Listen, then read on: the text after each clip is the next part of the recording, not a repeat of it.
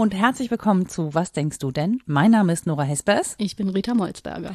Und wir haben es heute mit Utopien. Nicht mit Visionen, dann wären wir beim Arzt, sondern wir haben es heute mit Utopien. Das haben wir schon mal angekündigt im Sommer, ähm, weil uns das begegnet ist oder mir das auch begegnet ist, weil ich das Buch Erzählende Affen gelesen habe von Samira El-Wasil und Friedemann Karich und die hinten raus äh, davon sprechen, dass wir mehr Utopien brauchen, um uns auf die Zukunft zu entwickeln und so. Und ich hatte das dann aufgenommen und habe das in diesem Internet verlautbaren lassen. Und es ging, glaube ich, mal wieder um eine menschenfeindliche These des CDU-Vorsitzenden Friedrich Merz, nennen wir das doch beim Namen, ähm, und dann habe ich daraufhin geschrieben, dass wir nicht dazu verdammt sind, also wir müssen diese Schlagzeilen nicht ständig reproduzieren, ja.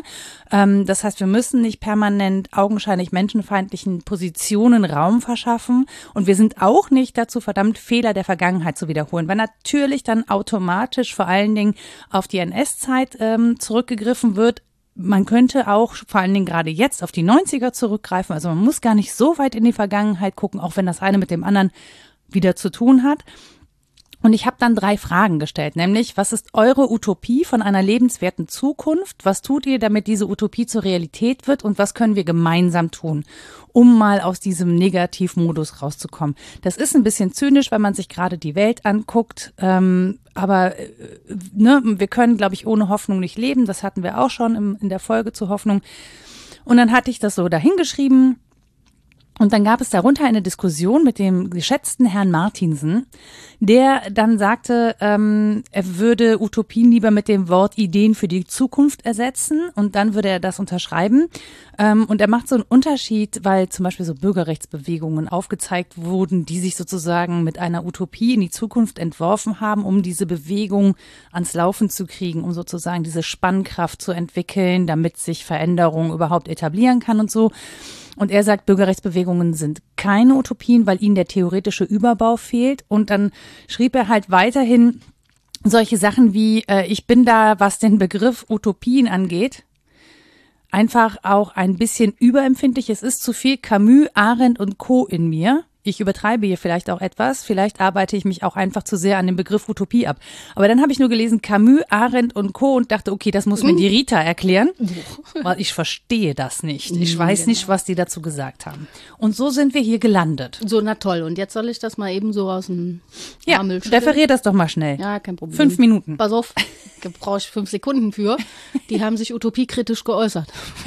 Im selben Sinne ähm, weil an der Utopie natürlich eine große Idee hängt. Ich würde gar nicht so sehr mitgehen und sagen, es braucht eine Theorie, aber es braucht die Reflexion vieler Lebensbereiche in einem großen Gesamtbild, um als Utopie im engeren Sinne gelten zu können. Und natürlich kann man sich auch an dem U in Utopie aufhängen und sagen, das ist ein Nichtort, etwas mhm. nicht zu verwirklichendes. Man kann das in die Nähe rücken von so Vorstellungen von Schlaraffen, Land und Paradies. Ich würde das unterscheiden, aber man kann das tun. Und dann ist es natürlich politisch zumindest nicht direkt wirksam mhm. und nicht sehr nah an Bürgerrechtsbewegungen, an Gleichheitsbemühungen und so weiter. Und dahin geht auch die Kritik. Aber, aber, vor dem Aber kommt in diesem Fall nicht die Lüge, das stimmt alles. Vielleicht sage ich lieber und. Mhm. Die sehr viel differenzierteren Einlassungen von Arendt Camus und weiteren reflektieren natürlich genau das und fordern ein politisches Element im utopischen Denken, mhm. was ja völlig richtig so ist, aber auch nicht ungewöhnlich, weil die großen, zumindest europäischen Utopien, die wir so kennen, ähm, jeweils politisch sind. Also die kümmern sich um so Fragen wie, wer soll wann wie viel arbeiten, wie soll Herrschaft organisiert sein, wie soll Familien- und Gemeinwesen organisiert sein. Und das sind ja politische Fragen, zumal in den antiken äh, Utopien. Platons Staat ist so eine klassische, ähm, die Figur des Politikers, in dem Fall natürlich Mann und ausgrenzend und so weiter. Das hat dann Popper reflektiert.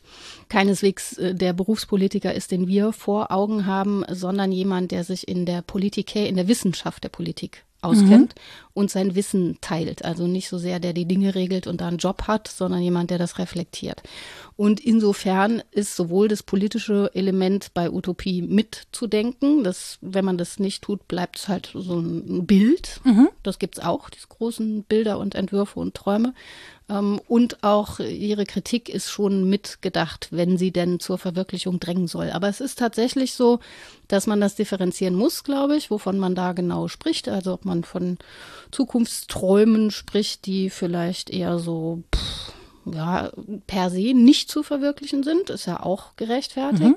Oder ob man sagt, das ist ähm, ein Ideal als Signal zum Aufbruch, da wollen wir hin oder ob man das auch defensiv entwirft und sagt, im Moment ist alles so scheiße, lass mal was anderes denken. Mhm. Und es gibt ja all diese Versionen und daneben gibt es noch die Dystopien, das ist dann so sehr defensiv. Ne? Wo läuft das alles hin, wenn wir uns nicht drum kümmern?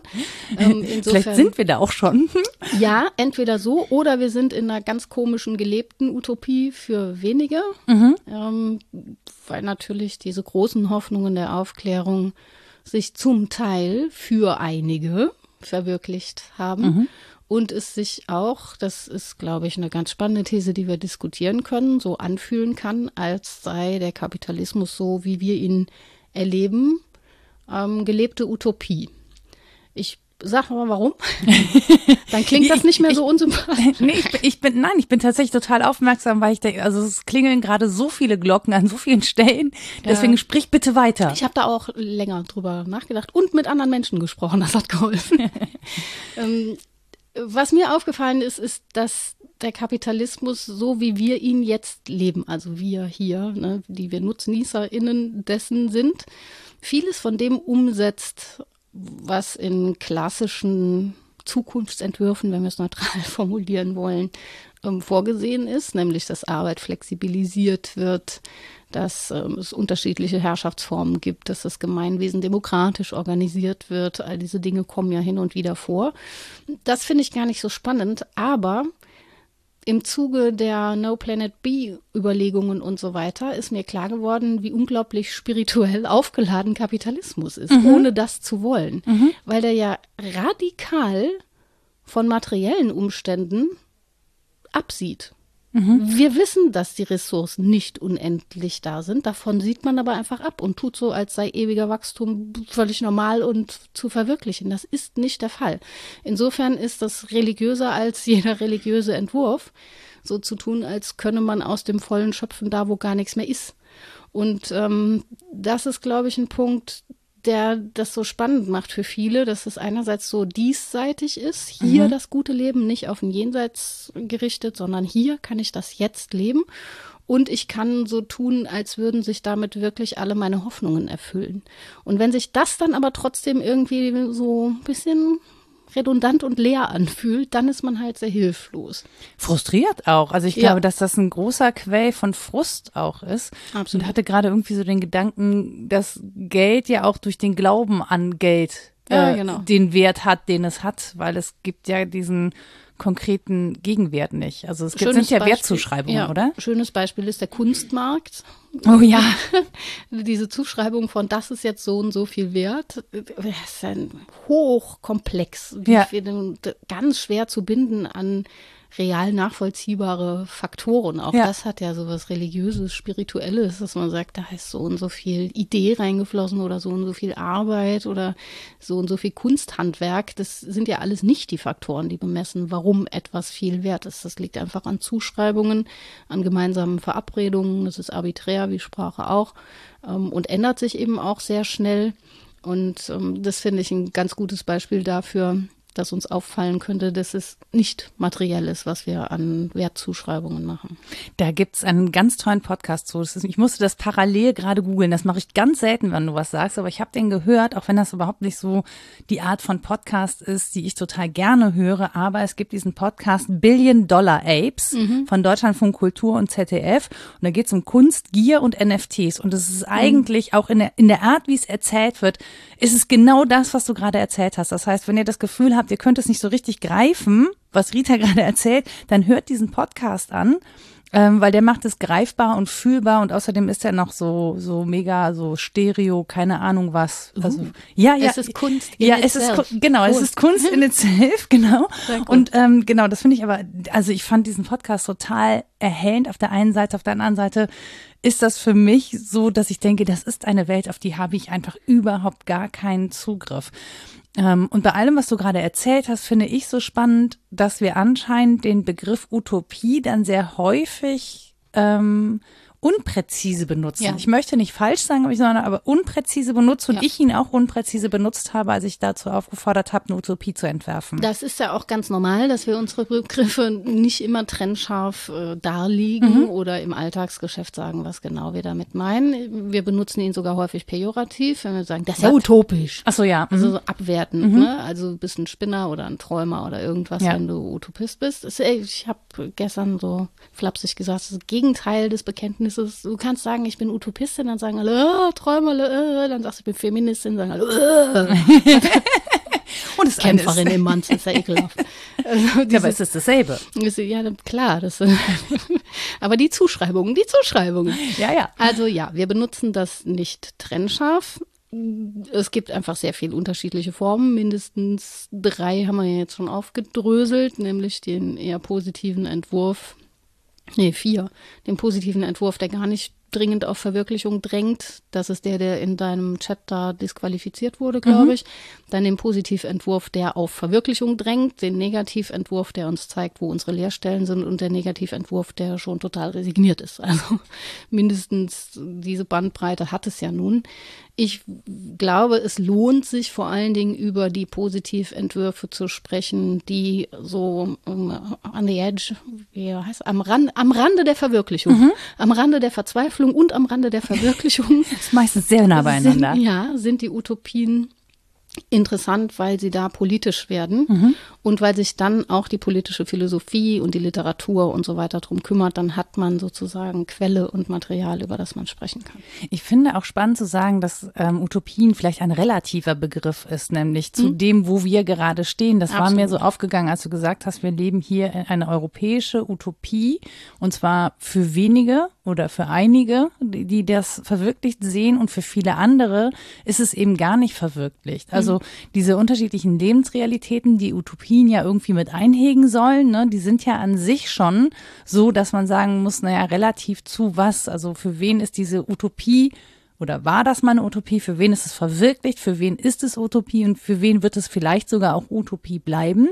Und dann auch daran die Frage zu stellen, ist es überhaupt sinnvoll für alle, diesen, diesen Zukunftsentwurf, diese Utopie realisieren zu wollen? Also kann sie überhaupt das leisten, was wir von ihr verlangen? Nämlich irgendwie, keine Ahnung, Wohlstand für alle, da kommen wir dann wieder dahin, was, dass wir definieren müssen, was ist denn dann Wohlstand? Da kommen wir auch hin, wieder zu fragen, bringt uns das Materielle an der Stelle den Wohlstand, den wir brauchen? Also Ja. ne, klar, äh, wenn wir das hier sehen, also es gibt ja sehr viele Menschen, die auch gerne an diesem Wohlstand hier teilhaben wollen, was man sehr gut verstehen kann, wenn man weiß, wie er entstanden ist. Ja. Ähm, so, aber das ist, ähm, ich finde das, ich finde das total spannend. Also im Prinzip äh, ist das so ein auch so ein Hin und Her ge geworfen sein. Also Mhm. ich versuche das gerade irgendwie zu fassen und denke so, ja einerseits, aber andererseits. Es ist ein Parabelflug, wenn du mich fragst. Es ist Ja. eine Zeit lang ganz, ganz schwer und du wirst auf den Boden gedrückt. Dann wird es eine Zeit lang ganz leicht und die Ideen flottieren so herum. Mhm. Und dann wird es sehr schnell wieder sehr schwer. Und zwischendurch müssen die, die mitmachen, kotzen. wenn sie nicht dran gewöhnt sind. Ist schon so. Also, und man kann natürlich sagen, ja, History Repeating, das kommt alles wieder und brauchen wir, das dachte ich eingangs, als du vorgelesen hast, brauchen wir überhaupt neue Utopien? Reichen die alten nicht oder was? Da ist ja schon auch vieles drin, was noch zu verwirklichen wäre. Was du jetzt ansprichst, ist, glaube ich, ein ganz neuralgischer Punkt, nämlich das Verhältnis ähm, der Menschen untereinander im Sinne von wenige und Masse. Also die Frage, hast du eine Sonderrolle innerhalb des Entwurfs? Gibt es da überhaupt Sonderrollen? Können alle gleich sein? Bedeutet Ungleichheit abzuschaffen, dass alle dasselbe machen? Nee, logischerweise nicht. Weil haben wir auch schon ausprobiert, sind. funktioniert nicht. Nein, Gleichmacherei ist auch nicht dasselbe wie Gleichheit. Das heißt, wir müssen uns irgendwie drum kümmern, dass ähm, Individuen vorkommen mit ihrer jeweiligen Charakterlage, ihren Vorzügen, dem, was sie gut können und so weiter. Und da sind möglicherweise viele dabei, die gar keinen Bock haben, große Entwürfe am Reißbrett zu machen oder sich um Umsetzung zu kümmern oder so, sondern die gerne einfach auch mitmachen. Und das ist völlig okay, wenn sie reflektiert mitmachen. Und wir müssen gleichzeitig, den Anspruch finde ich so hoch ambivalent, eigentlich dieses wenige versus viele ideell überwinden. Mhm. Also wenn wir das ernst nehmen, dass eine Utopie ein Entwurf sein soll, an dem dann alle teilnehmen, ein Gesellschaftsentwurf, dann darf es natürlich nicht darum gehen, von vornherein zu differenzieren, was machen die wenigen Philosophen, Herrscher, bei Platon zum Beispiel oder so, oder Sonnenkönige oder was weiß ich wer. Ähm, und was machen die vielen, sondern dann muss es darum gehen, dass zumindest potenziell jede und jeder jeden Platz besetzen kann. Mhm und dass sich das auch ändern kann. Und erst dann ist ja auch eine Form von Freiheit realisiert, die mit zum Entwurf gehört. Und das macht es so schwierig, dass wir einerseits um die realen Bedingungen wissen und dass Menschen sehr unterschiedlich sind und gleichzeitig postulieren müssen, sie seien es nicht. Ja, aber ich glaube schon, dass das geht. Also ich habe einen sehr klugen Gedanken gefunden von Erich Mühsam. Das ist auch passend, ne? Den habe ich schon in der Schule mühsam. gelesen. Ja, das ist jetzt so. Ja, keine Witze über Namen, aber es ist ein toller Denker. Ähm, das kurze Stück heißt bei sich selber beginnen. Mhm.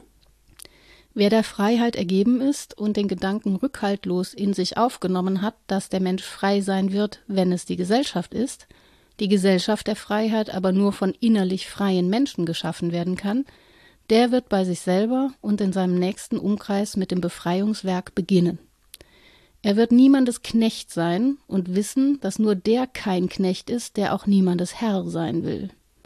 Der Mensch ist frei, der allen anderen Menschen die Freiheit lässt, und die Gesellschaft wird frei sein, die kameradschaftlich Gleiche in Freiheit verbindet.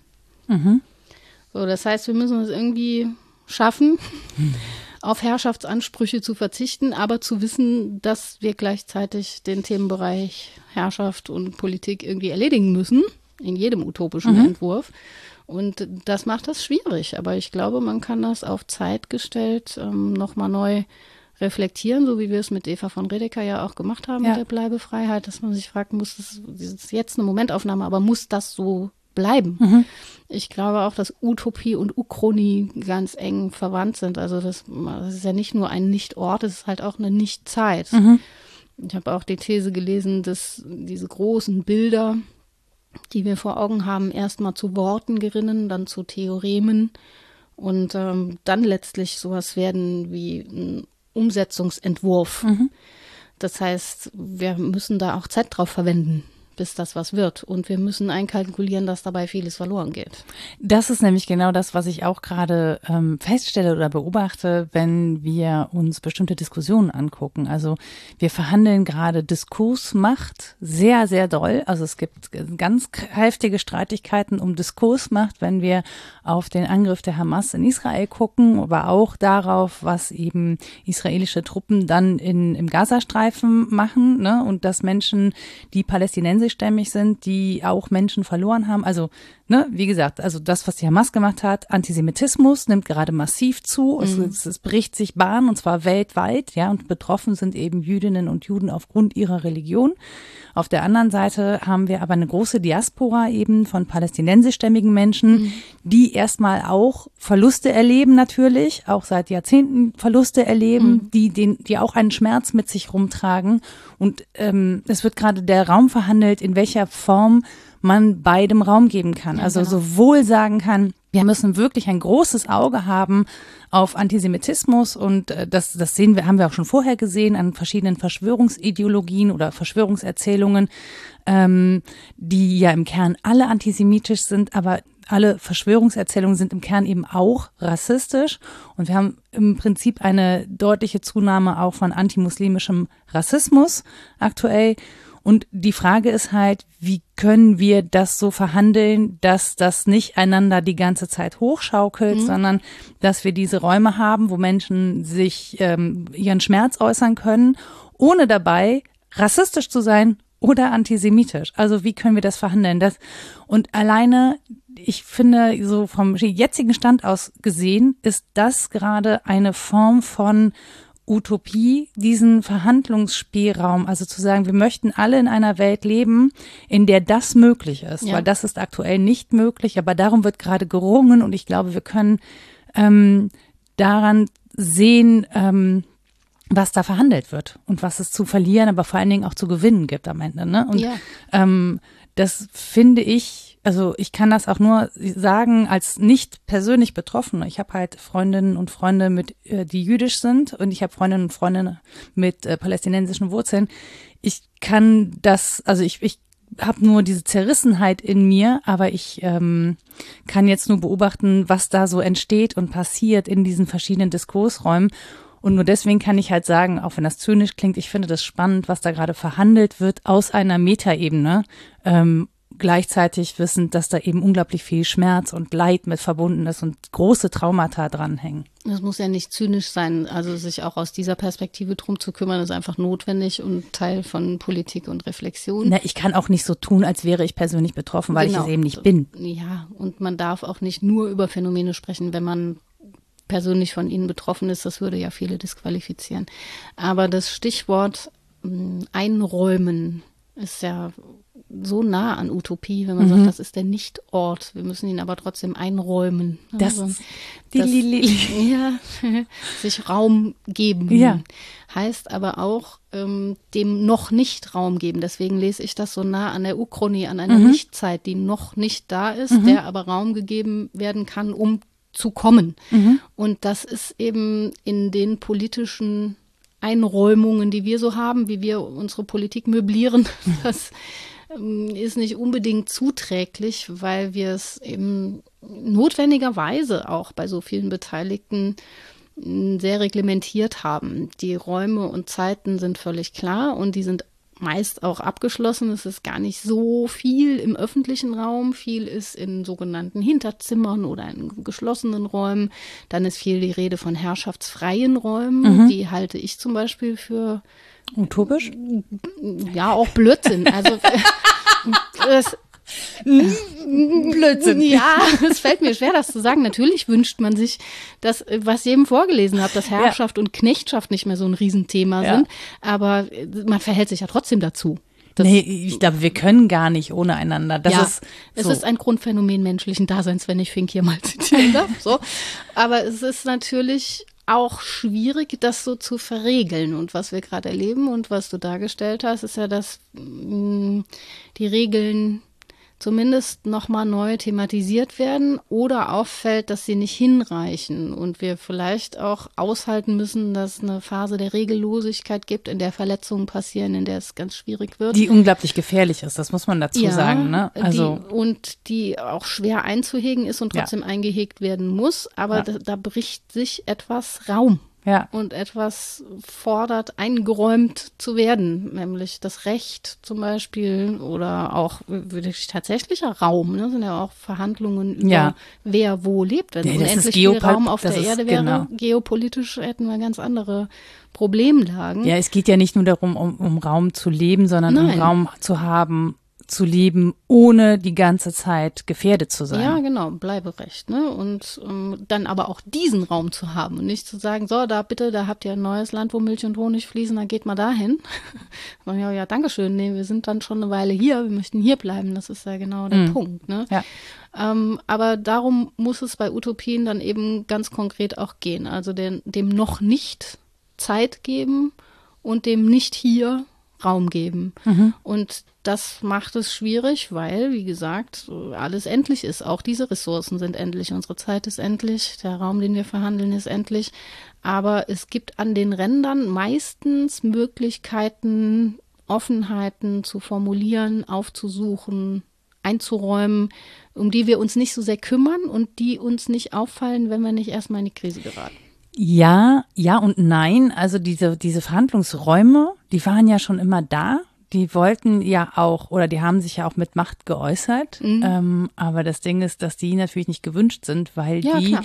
Macht ins Wanken bringen. Ne? Ja, ja. Also ein so, und das ist ja, das, da muss ich die ganze Zeit dran denken, als du eben vorgelesen hast, dass ich dachte, naja, für viele Menschen ist Macht ein ein dauerhaftes Konstrukt. Also wir reden ja auch immer davon, dass Machtverhältnisse zementiert werden müssen. Und dem gegenüber steht aber ja so eine äh, Statusflexibilität. Das Wort habe ich gelernt im Sinne Ja, ja. also von Coaching und Das so. soll also dann alles fluide sein und flache Hierarchien und bla, ja, ja. ja, aber dass man auch, dass man auch nicht nur wegen bla, sondern dass man auch akzeptiert, also an sich selber, dass man in manchen Situationen in der Position der Mächtigen ist und Ja. in anderen Situationen dann aber eben wieder nicht.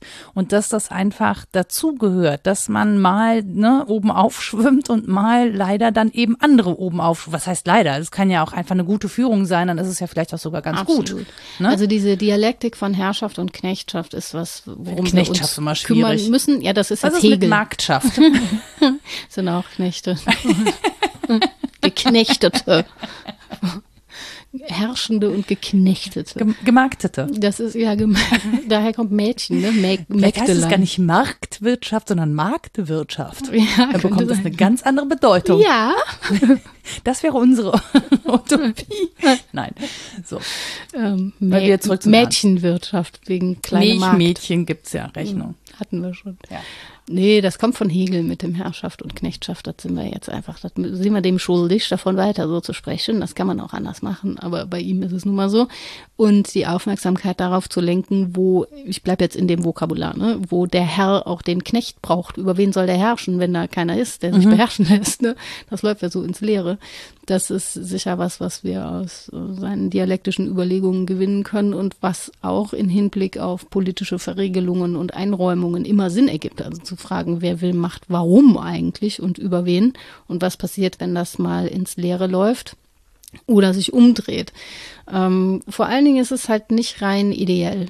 Ich, da bin ich Marxistin genug, um auf die materiellen Umstände zu gucken. Wie gesagt, das ist ein Planet, den wir jetzt erstmal besiedeln. Mehr haben wir im Moment nicht zur Verfügung. Wir wissen, Stand jetzt. ja, Stand jetzt ist schwierig. Wir wissen, dass das nicht funktionieren wird. Und wir tun trotzdem weiter so. Das ist ja das reine utopische Leben, was wir hier Ja, ja, leben. total. Und was ich aber total spannend finde, was mir gerade gekommen ist, ist, dass ja viele Menschen es ablehnen, sich auf eine wie auch immer geartete Utopie hin zu entwerfen. Ja, dabei sind sie ja, weil es Veränderung bedeutet, Ja. aber zum Mars fliegen wollen, um da zu leben. Ja, was ja zur wirklich, Sicherheit. genau, was ja wirklich riesige Veränderungen mit sich bringen würde. Plus die Frage, ob das unsere Körper überhaupt so mitmachen. Das ist so eine Utopie, wo alle sagen, ja, d- d- Nimm mal halt einen anderen Planet. Das ist überhaupt gar kein Problem, wo man so denkt, Moment, aber ich meine, ähm, wir haben zum Beispiel, ne, keine Ahnung, in den Niederlanden viele Städte, die es schon geschafft haben, den Fahrradverkehr. In Kopenhagen, also in Dänemark. Wir haben viele Städte, die das sozusagen schon längst möglich machen. Ich glaube, es gibt sogar auch in Deutschland schon Städte, die das ja, machen. Ja. Ähm, aber wenn man sich dann hier Köln anguckt, dann sagen die, so, wir haben jetzt hier mal einen großen roten Strich auf die Venloer Straße gemacht. Viel Das muss Spaß. genügen. Das muss jetzt reichen. Da könnt ihr mal 500, 600 Meter, könnt ihr mal Utopie üben, aber nicht im Rest. Ja, So, die Stadt obwohl- Köln ist sehr bemüht. Die Das stimmt. Konzepte sind sehr dick. Das stimmt, am, am Dom ist das Allergeilste. Ich weiß nicht, ob jemand von euch mal diesen Verkehr am Kölner Dom gesehen hat. Die haben jetzt vor dem Dom, wo es wirklich viel Verkehr immer gegeben hat, einfach wild die Ampeln abgebaut und überall Zebrastreifen hingemacht. Zur Sicherheit. Zur Sicherheit. So, Autos dürfen da nicht mehr fahren. Es führt aber dazu, weil Fahrradfahrer auch dahin müssen und, und Fußgänger sozusagen, das ist wie ein Kreisverkehr ohne Kreis an der Stelle, ehrlich gesagt. Und es ist nicht verregelt. Das heißt, es laufen jetzt alle vogelwild über diese Kreuzung. Und ab und zu verirrt sich noch mal ein Auto da rein, weil sie noch nicht gelernt haben, wie das da funktioniert. Und es ist einfach so, dass man denkt, Leute, das ist hier das reinste Chaos. Dann macht doch bitte einfach einen Kreisverkehr dahin, weil so funktioniert es nicht. Ja. Und unten am Rhein ist so eine, haben sie eine große Fahrradstraße hingezimmert. Ja, da ist auch überall ein Fahrrad draufgepinselt, aber weil in der Altstadt das schöne Kopfsteinpflaster ist, das für Kinder, genau, für Kinderwagen sehr unangenehm ist und für Menschen mit äh, Stilettos und so. Und Rollatoren. Rennen und Rollatoren, genau, rennen jetzt alle wirklich in Viererreihen auf diesem Fahrradweg rum. Ja, und es ist auch total egal, dass das überall steht und gepinselt ist. Und wenn man dann mit dem Fahrrad durch möchte und man wagt Entschuldigung, zu Entschuldigung, ding, ding, ding, Entschuldigung. Ver- Vergiss es, du wirst angepöbelt. Ja, also lieber weiß. nicht, kling- also das ist, es ist utopisch, da klingeln zu wollen. Aha, utopisch. Utopisches Klingeln auf dem Kölner. Utopisches Klingeln. Auch eine schöne Folge für den äh, Titelfolge. Ja, aber auf jeden Fall, um das mal so konkret zu Ja, machen. Ne? das Problem ist, es gibt ja städtebauliche Utopien, die großartig sind. Ich habe Ja. vor vielen Jahren an der Hausarbeit dafür mitgearbeitet, war super toll. Das Problem in Köln ist, man kann das machen. Ich habe mal mit einem Stadtplaner auf der Domplatte gestanden und der sagte, das muss alles weg. ich dachte, das wird Dom? schwierig bei Der Kathedrale. Also, da werden sich einige gegen wehren, noch eine Weile lang. Es hat auch wirklich sehr lange gedauert, das Ding hinzubauen. Wenn man sich jetzt den Barbarossa-Platz zum Beispiel anguckt, Ja. kann man auch nur sagen, Das das, eine- muss alles weg. Das ist eine Dystopie. Ja, gelebt. so, Dystopie wäre, jetzt schmeiß mal halt mal eine Bombe drauf, wenn keiner Rita. da ist. Wenn keiner da ist. Ja. Und dann hat man aber auch Gelegenheit, neu zu bauen. Aber das ist ja tatsächlich so. Deswegen auch diese Vision von auf dem Mars leben. Wenn die Lücke riesengroß ist, dann sind wir bereit, das als, dann nennen wir es doch Vision, meinetwegen, als großen Entwurf zu akzeptieren, weil das ist ja dann ganz was anderes. Das können wir aufladen mit dem, wie es dann sein soll und äh, wie wir da hinkommen. Da können wir dann rumspinnen. Wenn wir aber gefordert sind, jetzt im Kleinen Veränderungen hier bei sich selber beginnen, mit Erich Mühsam anzufangen, dann wird das ja unmittelbar jetzt sofort anstrengend. Ja, das stimmt, das und ist unangenehm. Das ist kein schönes Das Gefühl. kann man nicht wollen. und das ist auch nicht, man fühlt sich so ein bisschen betrogen um die große Idee, wenn man so im Kleinen bei sich selber anfängt. Ja. Das kenn Ich möchte, ich möchte im Kleinen da anfangen, dass ich möchte, dass der Barbarossa-Platz einfach in Luft auflöst sich, ohne dass wir Gewalt anwenden möchten. Und ich möchte eine Lanze brechen für den Dom. Ich habe nämlich neuerlich gelesen, dass die Steine des Doms so viel äh, CO2 in Sauerstoff verwandeln wie ein Wald. Ja. Ja, also der Dom ist unsere Sauerstoffquelle. weil er so schön porös ist. weil er so schön porös bin auch nicht dafür, dass der wegkommt. Ich bin dafür, dass so ein UFO sich nähert, den Barbarossa-Platz hochhebt Ja. um so 35 Meter und dann können wir unten bauen und Wie dann beim Leben oben für Brian. die, die sich erinnern Ja, wollen. siehst du? Ja, so. Wie beim Zum Leben des. Brian, das, dann kommen wir doch alle gut da raus. Ja, Schwerelosigkeit wäre die Lösung für vieles. Aber Stimmt, gut. Auch für mein Platzproblem hier. Ich könnte schwerelos diese Bücher alle in der Luft schweben lassen, dann bräuchte ich keine Regale anbringen. Voll praktisch eigentlich. Absolut. So. Ja, siehst du, wir sind schon mittendrin in utopischen Es geht doch. Entwürfen. Es, ich dachte schon, wir, wir haben hier so eine hart bodenständige Diskussion, aber es geht. Wir Ja. können uns auch ähm, Gravity is just a elevieren. habit. Oder wie heißt das dann auf Deutsch? Ja.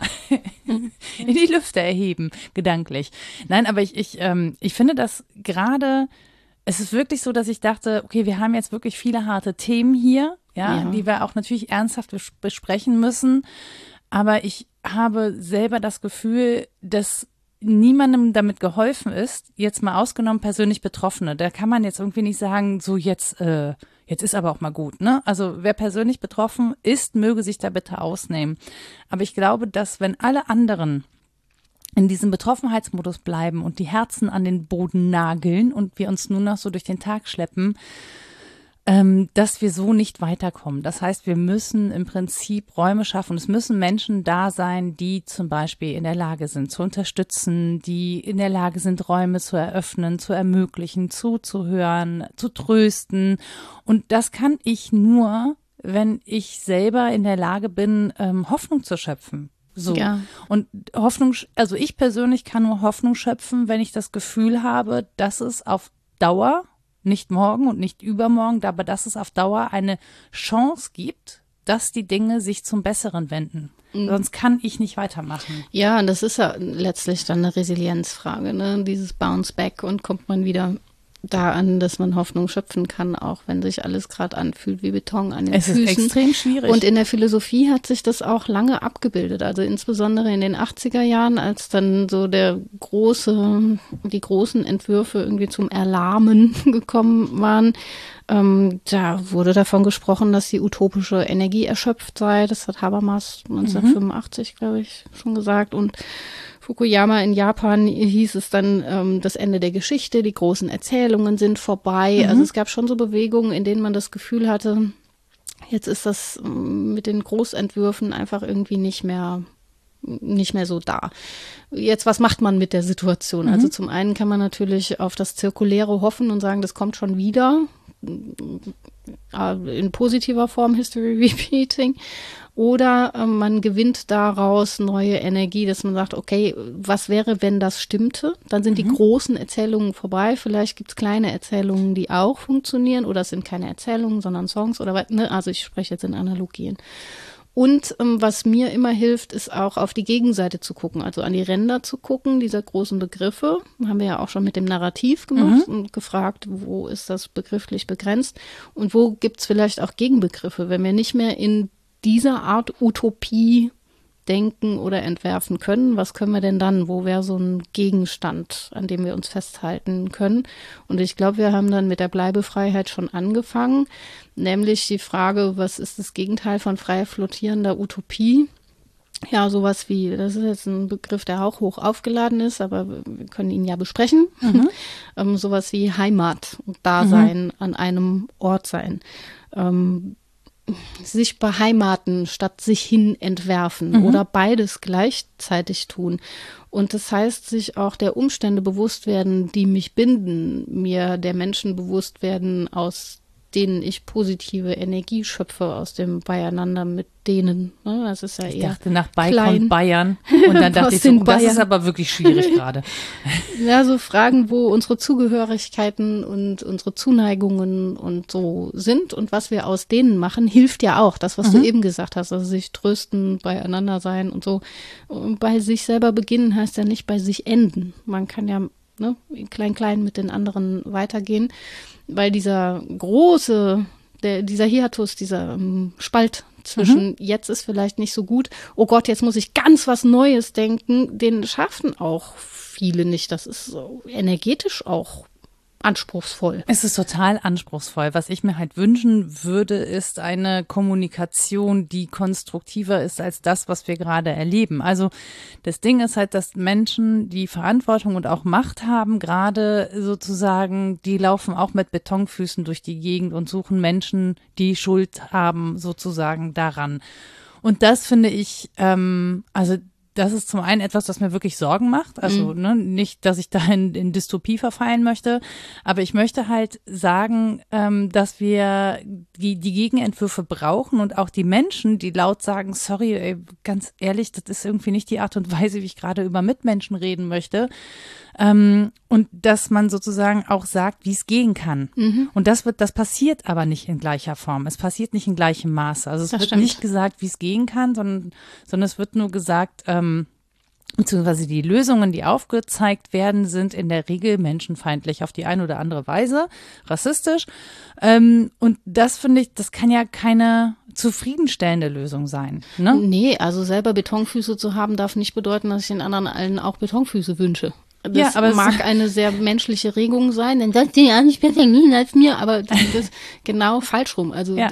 invers wäre zu sagen, okay, ich bin gerade an den Boden genagelt, für mich ist schwer, umso mehr freue ich mich, wenn Menschen sich erheben, Leichtigkeit erfahren, neue Entwürfe versuchen, die Freiheit haben, was für mich mitzudenken und dann auch die Kraft schöpfen, mir den Beton von den Füßen zu kloppen, weil irgendwer muss das ja machen. Oh ja, oder die Räume zu schaffen, eben tatsächlich mehr Beteiligung zu ermöglichen. Ja. Es gibt ja diese Bürgerräte oder Bürgerinnenräte mittlerweile, mhm. ähm, die für die Bürgerinnen und Bürger, die daran teilnehmen, die ziehen da alle eine Menge draus. Und das hat man auch schon gesehen. In Irland gab es sowas auch. Mhm. Und ähm, ich kenne das noch aus dem Podcast 180 Grad von Bastian Berbner, den fand ich äh, zu diesen Bürgerräten in Irland, den fand ich total erhellend, was das angeht. Und im Prinzip wünsche ich mir mehr von dieser Kommunikation, die ähm, das große Ganze im Blick hat. Also die, die Sorgen und Ängste, die ganz sicher da sind, nicht abschlägig behandelt ja. und aber auch nicht irgendwie mit der Machete da durchgeht und sagt, naja, wenn das eure Sorge ist, so zack, dann habt ihr die jetzt nicht mehr, mhm. ähm, ohne aber wirklich eine Lösung anzubieten, weil das löst das Problem am Ende nicht, das, was gerade angeboten wird. Und ich würde mir wirklich wünschen, wir hätten mehr auch politisch von dieser Kommunikation, die ähm, die eine gewisse Mitmenschlichkeit schon in den Äußerungen ja. erkennen lässt. Also wirklich dieses, ja. dieses Wahrnehmen von Menschsein auf verschiedensten Ebenen. Und irgendwie, also ich verstehe gar nicht, wo das geblieben ist. Hm. Ja, Also zum radikalen Schnitt, der ist bestimmt an vielen Stellen einfach mal nötig, aber es ist nicht so, dass das die einzige Möglichkeit wäre, was loszuwerden. Menschen sind ja fähig, umzulernen. Wenn eins die Hirnforschung der letzten Jahrzehnte gezeigt hat, dann das, dass das, ne, die Plastizität, dass wir umlernen können, dass das einen riesen Unterschied macht, ob wir zum Beispiel ähm, im frühen Kindesalter kapitalistisch für nette helfende Handlungen belohnt werden. Dann hören wir nämlich auf, nett und helfend zu handeln. Das mhm. ist ganz spannend. Kinder machen das ab frühem Alter. Und sobald du anfängst, sie dafür zu belohnen, hören sie damit auf, weil sie es nur noch für die Belohnung machen. Die mhm. machen das mhm. eigentlich aus einem Impetus raus, der rein menschlich ist. Ähm, und wir wissen, dass, ach, da habe ich eine Doku gesehen, dass in ähm, sehr gewaltgeprägten Neighborhoods zum Beispiel mhm. Leute losgingen und gesagt haben, vor der Schule und nach der Schule machen wir eine Viertelstunde Meditation. Mhm. Lernen einfach irgendwie mit ihren Aggressionen anders umzugehen. Wir machen mal was Abgefallenes. Und das hilft. Also wir können Meditation ja, im Bundestag. ja. Wir, das uh. schon wenige Minuten, eine halbe Stunde am Tag anders zu agieren, als wir das gewohntermaßen machen, hilft schon. Mhm. Auch Erwachsene lernen noch um und können, wenn sie sich nicht gegenseitig erziehen, da bin ich ja keine Freundin von, dass Erwachsene sich gegenseitig erziehen, aber man kann sich selbst auch erziehen. Man kann sich ja Ziele setzen, wenn es klingt so formal, aber naja, man, man kann ja jemand anders ja werden. Ja, aber man kann das auch dann ins Handeln übersetzen. Ja. Man muss ja nicht nur denken, man kann auch was anderes machen und zumindest in Teilen jemand anders werden und anderen ermöglichen, anders zu werden, ohne das kritisch zu beäugen, sondern erstmal zu lassen, zu gucken, ja, dann entwickle dich mal, mal gucken, was passiert. Und das können alle Menschen. Mhm. Das heißt, ich muss gar nicht so dystopisch ansetzen, Gott, alles scheiße, so wie der Mensch ist das Menschenwolf. Wobei Wölfe ja auch eigentlich sehr soziale Wesen sind. Total, absolut auf. soziale Wesen. Aber äh, ja, der Mensch ist auf falsche Weise das Menschenwolf. Das muss nicht so sein. Also wir können auch mit relativ geringem Aufwand Einstellungen verändern und dann darauf hoffen, dass so ein radikaler Schnitt, von dem du sprichst, ähm, gar nicht unbedingt nötig ist an allen Stellen, wo wir ihn vermuten. Es geht möglicherweise auch anders und smooth und kann sein, dass es Menschen eben auch besser liegt, eher langsam umzulernen, als jetzt mit dem Hackebeilchen was abzuschneiden. Und es passiert ja auch schon, ne? Also mein ja. Lieblingsbeispiel ist ja dieses Hafermilchbeispiel. Das ist ja so. Also natürlich werden Veganerinnen und Veganer oder Vegetarierinnen und Vegetarier die ganze Zeit belächelt, ja, für mhm. das, was sie tun. Und trotzdem sehen wir ja, wie sich zum Beispiel Fleischkonsum reduziert. Also mhm. die Leute, die es gibt eine große Abwehrreaktion, aber es gibt gleichzeitig anscheinend auch eine Idee davon, das vielleicht doch mal ausprobieren zu können. Heimlicher Verzicht. Hier noch nicht mehr Verzicht, aber dann gibt es so Menschen, die sagen, naja, ich habe äh, Kumit nie gut vertragen und jetzt habe ich mal das und das ausprobiert und so. Mhm. Und ähm, auch das, ich meine, gut, das ist eine Folge des Kapitalismus, dass man Produkte herstellt, die sich gut verkaufen und ja, die dann klar. immer teurer werden und so. Aber an der Stelle muss man sagen, also das ist ja etwas, das gerade funktioniert, dass man so merkt, auch unter so einem Gesundheitsaspekt, ne, also da werden bestimmte Schritte eingeleitet, da kümmern sich Menschen, Menschen haben ihre Gesundheit auch stärker im Blick. Jetzt, also natürlich nie alle, ne, aber viele jetzt nach dieser Pandemie oder dieser Epidemie. Wir werden sehen, was jetzt im, im die Winter Pandemie auf uns ist sowieso zukommt. noch ein interessanter Punkt. Ich mache ja. mir einen Knoten in die Finger. Ja, ja genau. Also auf jeden Fall, ähm, dass diese Veränderung ja trotz allem passiert. Also und ich glaube, darauf kann man ja eigentlich oder daraus kann man eigentlich Hoffnung schöpfen, dass man sagt, der Mensch ist schon auch willens, diesen Weg zu, oder Menschen sind willens, diesen Weg zu gehen, so. Und warum geht man immer mit so einem, mit so einem negativen äh, Menschenbild an die Menschen ran. Das, was ist dieses Menschenbild, ja, ja. das wir also ich glaube, man soll nicht so so ähm, naiv sein zu sagen, der Mensch kann nicht auch schlecht sein, aber dieses dieses Unterstellen des vor allem Schlechten von ja. vornherein und dieses Sanktionieren und so, ne? Ja. Äh, wenn es zum Beispiel um Unterstützung geht, wie äh, wie heißt es, Bürgergeld oder was auch immer, dieses, diese, diese Idee davon, dass alle sich nur äh, das Geld in die Tasche stecken wollen, ohne was zu, das finde ich wirklich schräg. Das stimmt auch nicht. Es nee, gibt, das natürlich stimmt das nicht. Es gab ganz interessante, auch breit gefächerte Experimente, was passiert, wenn man Menschen 20 Dollar gibt und ihnen sagt, verwende die mal. Und wer auf welche Weise verwendet und wie glücklich wird, wurde dann getestet. Und es gab viele, die haben sich irgendwie ein Goodie, also einen großen Kaffee gekauft, ein Stück Kuchen oder irgendwie damals vielleicht ein Buch oder eine CD, weiß ich nicht. Ähm, und die waren am Abend dieses Tages genau wie vorher. Es hatte sich nichts verändert. Und dann gab es so ein paar Kreative, ja, die so eine Idee davon hatten, wie das anders gehen könnte. Die eine Frau fand ich super beeindruckend, die hat lauter Lotterielose gekauft und verschenkt. Und alle haben sich so gefreut. Und ich habe zwei Dollar gewonnen. Wow. Und haben sich total bedankt. Und die alle hatten ein breites Grinsen im ja. Gesicht. Menschen wollen eigentlich Resonanz von anderen. Die wollen mit anderen leben. Jetzt nicht dauernd. Man kann auch gut mal einsam sein. wenn ich mal von mir berichte. Ja, Aber an sich macht das größere Freude, anderen eine Freude zu machen, weil sich das ja genauso fortsetzt und größer wird. Die Tendenz des, ich glaube, des vierten und fünften Menschen, dem Gutes widerfahren ist, noch weiterzumachen, ist ähm, so ähnlich wie eine Ansteckungswelle. Mhm. also wenn einer was Gutes gemacht hat, hat der zweite Bock drauf, der dritte hat noch mehr Bock drauf, der vierte hat noch mehr. Je mehr du ja, davon erlebst, desto mehr hast du da Bock ne? drauf. Ja. ja. genau, da hatten wir es ja auch schon mal, ja. Random Acts of Kindness. Richtig. Und es macht einen selber halt glücklich und es ist auch nicht disqualifiziert, nur weil es einen selber glücklich macht. Natürlich kann man sagen, ist ja erweiterter Egoismus. Ja. Ja, und selbst wenn es so wäre, kein Problem. Ja. Also ich denke auch, Menschen wollen gar nicht unbedingt ähm, Homo economicus sein. Das ist halt die Brille, mit der wir sie jetzt angucken. Aber ja. wir dürfen auch mal anders gucken. Und was du mit der Pandemie meintest, das hat mich an diesen Artikel erinnert. Der ist von Matthias Greffrath. Den empfehle ich nachher auch. Der Artikel heißt, die Ideen sind da, doch wir noch nicht so weit. Wir sind noch nicht so weit. Ähm, und das ist zu Corona-Zeit geschrieben, als es gerade ganz akut war. Mhm.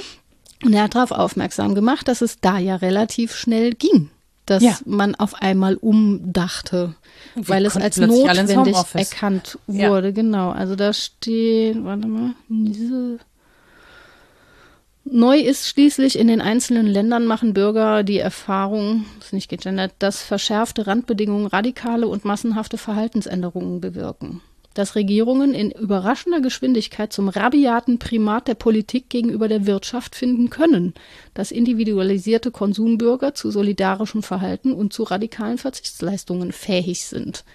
Und es stimmt, wenn man und sich. zu radikalen Widerständen dann ja, aber auch. Ja, na klar. Also das war noch so mittendrin und mhm. das ist auch ganz spannend, Texte aus der Zeit zu lesen, wie das so wahrgenommen wurde. Ähm, was dann danach noch so alles kam und so. Und jetzt müssen wir es sowieso wissenschaftlich einholen. Aber der Punkt stimmt ja. Also, dass auf einmal Politik das Primat hatte und man deutlich das Gefühl hatte, okay, das ist jetzt nicht nur eine wirtschaftliche Entscheidung, also auch natürlich Wirtschaft am Laufen halten. So, es war, war jetzt nicht so, dass davon ich abgesehen erinnere da wurde. gerne an die diverse Maskendeals. Ja, richtig, genau. Daher mein Räuspern. Mhm. Also das spielte nicht keine Rolle. Mhm. Im Gegenteil. Mhm.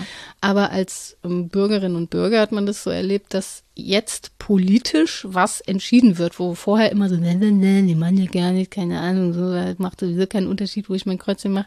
Und auf einmal gewann das wieder so auch an, an manchmal perversem Ansehen, dass Menschen sagen, äh, huch, auf einmal wird da was geregelt und so. Also es war schon eine spannende Zeit, die zumindest gezeigt hat, dass relativ schnell Veränderungen möglich sind. Mhm. Gesellschaftliche Veränderungen, jetzt ob utopisch, dystopisch oder einfach real bedingt.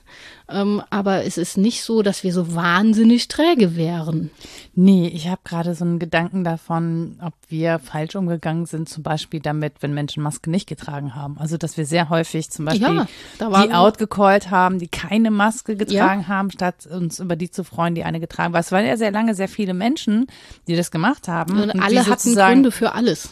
Ja, ja, ich, ich, wie gesagt, ich, es ist auch gar nicht so, dass ich das nicht nachvollziehen kann, dass man Gründe hat. Die Frage ist halt nur, wofür entscheidet man sich letztendlich? Also ich kann mich ja aus verschiedensten Gründen und auch in, mit sehr widersprüchlichen Gefühlen trotz allem für etwas entscheiden, auch wenn ich nicht 100 Prozent dahinter stehe, aber weil ich in dieser einen, in diesem einen Argument dann doch mehr Sinn sehe als in dem anderen. So, das ja. ist ja eine Frage der Gewichtung am Ende. Ja, klar. Ähm, Genau, und das finde ich halt ganz spannend, zu, sich zu fragen, okay, wie haben wir die Menschen angeguckt, haben wir das richtig angeguckt? Das fällt mir jetzt auch tatsächlich mit diesem Abstand deutlich leichter, ja, auch wenn ich zum Beispiel zu den wenigen gehöre, die immer noch eine Maske tragen im öffentlichen Verkehrsmitteln Ich finde, also ich, und, und ich gehe nicht durch die Gegend und denke die ganze Zeit, ihr seid alle doof, so, sondern ähm, ich denke dann die ganze Zeit, okay, es ist zum einen hoffentlich Selbstschutz, auch wenn das äh, wirklich nur noch in einem geringen Maße gilt, wenn sonst keiner Maske trägt. Das ist äh, schwierig. Mhm. Ähm, und wenn ich dann selber erkältet bin, glaube ich immer noch, dass es eine gewisse Form auch von Fremdschutz sein ja, ich kann. hatte das, als ich zur Krankschreibung schreiten musste, kürzlich in die ärztliche Praxis. Dann habe ich FFP2 getragen, weil ja. ich offensichtlich ja einen Infekt hatte und wurde vom Arzt aber aufgefordert, die abzusetzen. Da habe ich auch gedacht, okay, also es sind einfach Momente, in denen man nochmal neu ins Nachdenken kommt und es ist ein großes Privileg, die Zeit zu haben und den Abstand und ähm, ja, die Ressourcen sogar, ja. darüber nochmal nachzudenken. Ja, aber auch die Ressourcen, sich überhaupt diese Masken die ganze Zeit und leisten zu können oder Tests und oder Tests, so, ne? genau, wobei auch wenn es günstiger geworden ist, kartonweise ja rumliegen zum Teil. Ja, ja, klar. Also diese Krisenzeiten anzugucken, ist sicher spannend im Hinblick auf Utopien. Ich glaube, es ist aber nicht unbedingt notwendig. Man kann sich das auch, also welche Zeit ist auch ohne Krise, ne? darf man umgekehrt fragen. Ich hatte das Gefühl, ich habe mal eine sehr leichte Zeit erlebt, in der ich eher so persönliche Krisen hatten und die mich die Krisen der Welt gar nicht so erreicht haben. ja, das geht mit der persönlichen Einstellung.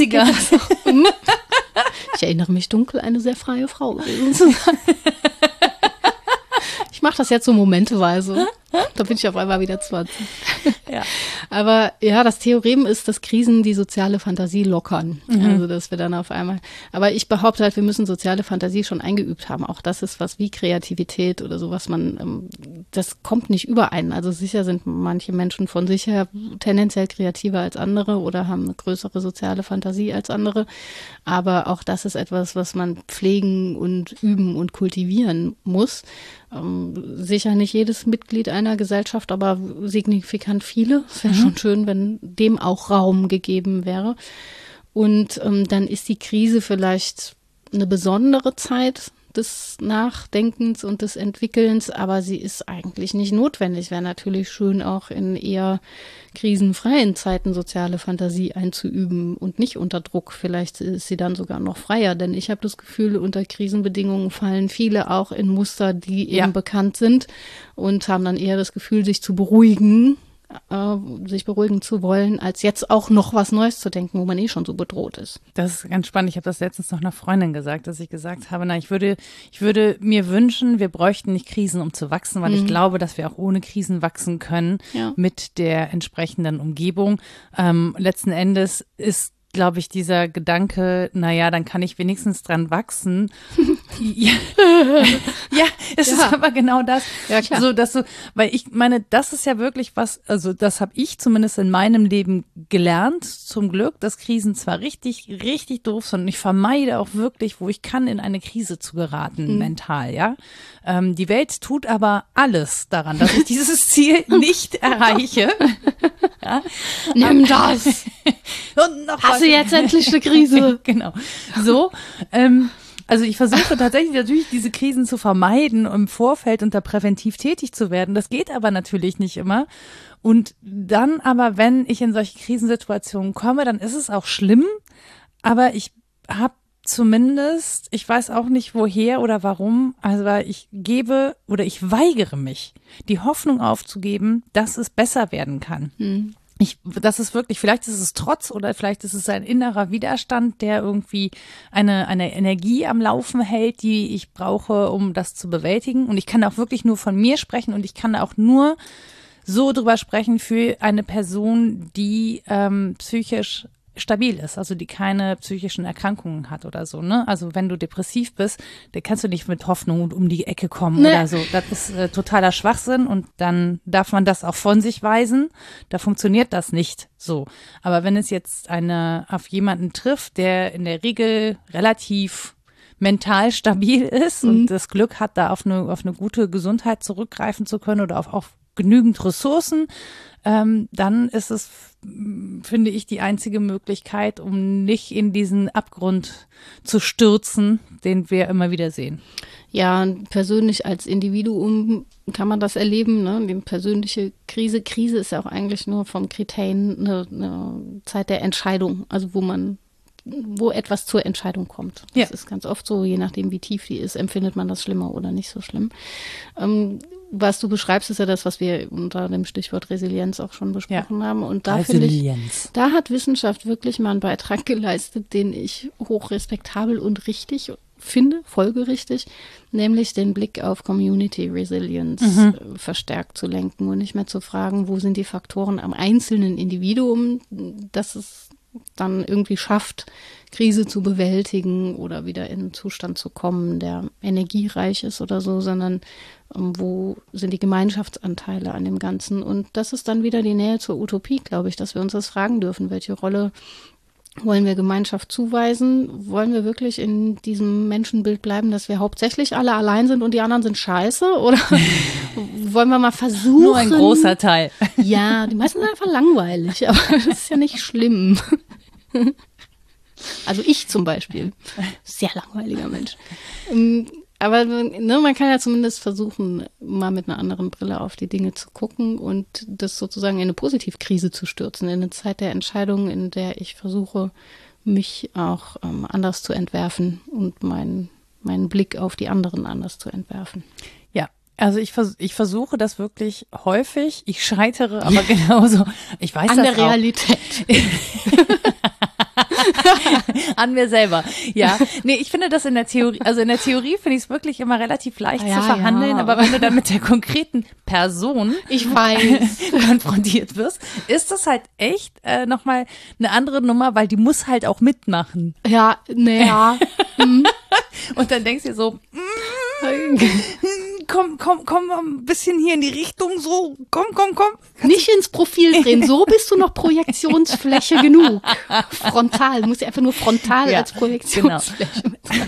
Aber es ist wirklich, ähm, aber es ist, ich will auch nicht andere Menschen die ganze Zeit so als Übungsfeld sehen, aber ich merke wirklich, wie ich manchmal mit so ganz hehren Gedanken, mit sehr hehren Gedanken und Zielen aus dem Haus trete und völlig ernüchtert nach Hause komme, weil ich massiv gescheitert bin an der Umsetzung ich fürchte, dass meiner das anderen mit mir so geht. Die versuchen, ihre Freundlichkeit an mir zu testen und dann bin das halt nur ich. Äh, oder dann sagt man mir, ja, ich finde das ein Zugewinn, dass du so nüchtern auf die Dinge guckst. Bäm! Autsch! äh, danke. Vielleicht? Ja. Ja, es ist, äh, es ist wirklich ein, ähm, es ist ein Balanceakt die ganze Zeit, aber ich meine am Ende nur, weil ich glaube, nur weil ich ja ständig daran scheitere, denke ich auch immer wieder darüber nach. Ja. Also, ne, das ist auch wieder Wie schön. Ja.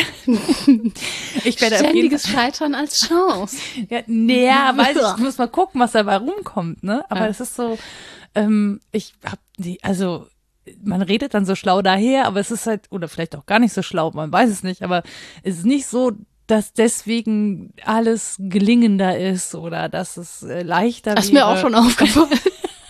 dass es leichter wäre, irgendwie diesen Alltag zu bewältigen. Aber das Reflektieren darüber ist zum einen, also mit dir macht es mir große Freude. Das geht mir umgekehrt so. auch so. Und andere mit dabei zu haben. Genau, und andere schön. mit dabei zu haben, finde ich nämlich auch toll. Und es scheint ja vielen so zu gehen. Und ich glaube, auch das ist ja eine Form von Community und Gemeinschaft, Absolut. dass man sagt, hey, ist vielleicht nicht alles ganz toll, aber lass doch mal drüber reden und gucken, wie kommen wir, wie finden wir einen Umgang damit, ja? Und, und wie kommen wir von da auch ins Handeln? Also was richtig. davon setzen wir im Alltag um? Und wenn es nur klein ist, aber es macht einen Unterschied. Und wenn es nur bei mir selber beginnt, es macht schon einen Unterschied. Ja. Und ähm, vielleicht muss man so bescheiden gar nicht bleiben. Ich finde, also ich bin ja eher so ein sehr unbescheidener Mensch, was das angeht. Ich verlange viel von meinen Mitmenschen, das weiß ich auch. Ähm, ja. ja, aber es fängt ja häufig, naja, aber es fängt aber ja häufig heißt, mit so Sachen wie Anerkennung an. Ja, ich kann auch, ich kann halt auch sehr unbescheiden gönnen. Also ich kann ja, ganz vielen genau. ganz viel gönnen und man darf auch unbescheiden sein im Denken und mal nicht als Beleidigung nehmen, wenn jemand sagt, das ist aber utopisch. Mhm. Ich so, nee, ich bin aber der Realist. Ja, ja, ja, ja. Warte, hab eine halbe Stunde mit mir. eine Stunde, was zieh ich dich auf links.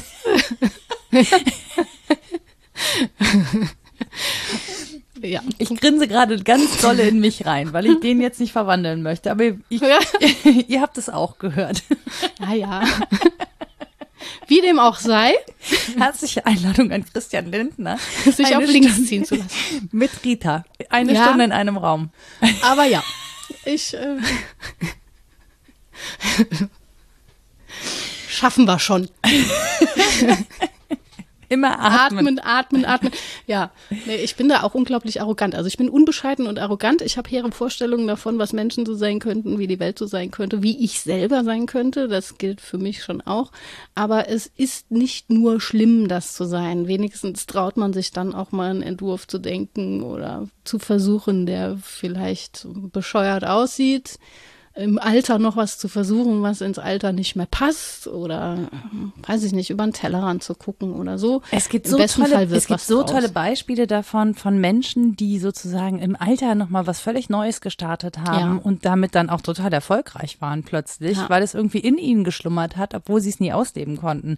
Das sind immer so die Beispiele, äh, aus denen ich Hoffnung schöpfe, wenn ich das Gefühl habe, ich habe zu wenig Zeit auf der Erde. Und natürlich wissen wir alle nicht, wie viel Zeit wir haben, aber für den Fall, dass ich es bis dahin schaffe, ja. Ja.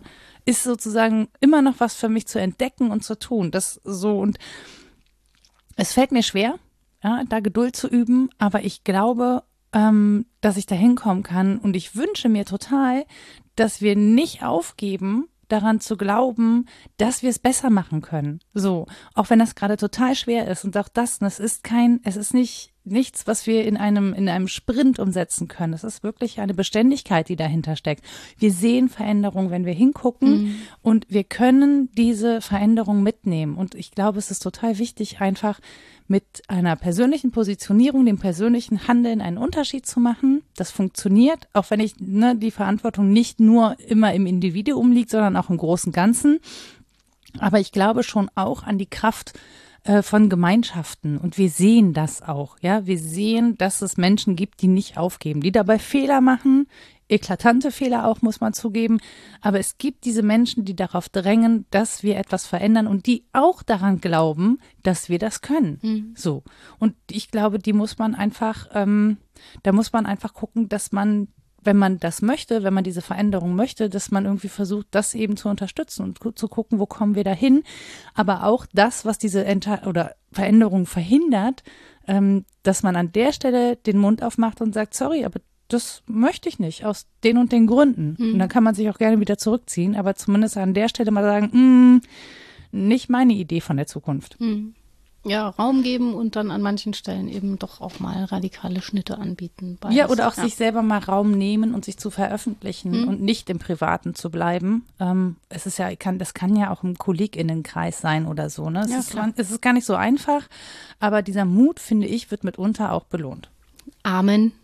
Über Religiosität haben wir gar nicht gesprochen. Wir haben Ja, auch Doch, doch, große doch, wir haben über. Geld- ein bisschen über das Geld. Spiritualität Ja, Spiritualität. Ja, ist für mich ja dasselbe, ne? neue Religion. Machen wir das beim nächsten Mal. Spiritualität und Religion. Aber hatten wir nicht schon Religiosität? Mm, Ja, der Aaron war halt mal da, ne? Der ist Theologe.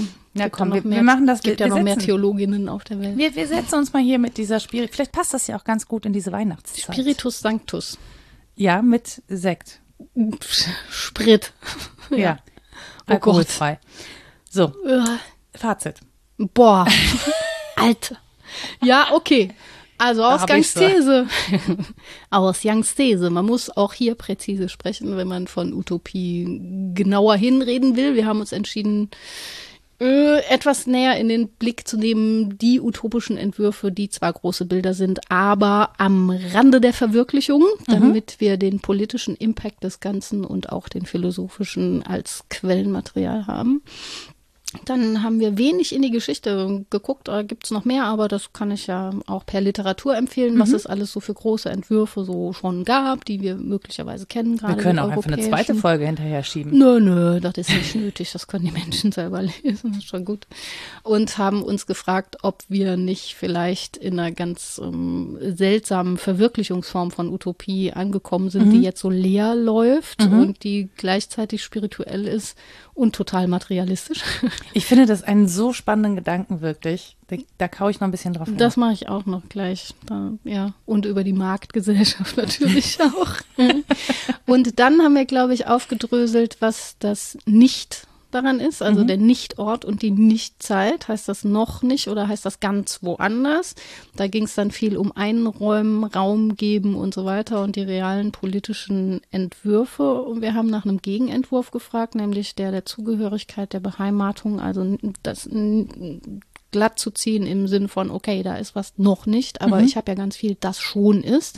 Und woraus gewinne ich dann Kraft? Das war der nächste Punkt, Kraft und Energie ähm, zur Veränderung. Beginnt die im Kleinen oder im Großen oder beides? Da waren wir, glaube ich, bei diesem großen Hin und Her. Und das muss es tatsächlich auch leisten. Politisches Denken Ja. an sich muss das leisten, im Großen und im Kleinen, ähm, im Gemeinwesen zu denken. Es gab einen kurzen Schlenker über die ähm, städtebauliche Utopie, die auch total interessant ist. Also wie bauen wir Utopie?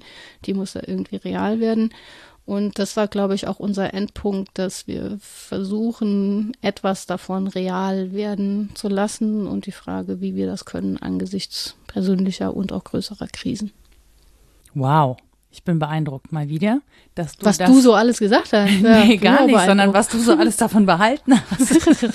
Einfach bei mir so. Es reicht wir dir zuzuhören. Ja, ich muss das nochmal neu hören, wenn ich das schneide und dann habe ich dann auch noch mehr verstanden als jetzt. Ich Hm. höre das ja immer zweimal, das ist das Schöne an der Sache. Du hast noch eine Literaturliste. Richtig, da, ja, ich habe auch eine Songliste, aber auch eine Literaturliste. Hannah Arendt, Elemente und Ursprünge totaler Herrschaft. Mm, Comenius, das Labyrinth der Welt und das Paradies des Herzens. Das ist so ich ein gelesen, Entwurf. das ist Das ist toll. toll, ne? Mhm. Ähm, Eugen Fink, der Mensch als Fragment, woher das stammt mit den Grundphänomenen, die wir immer regeln müssen, auch in jeder Utopie.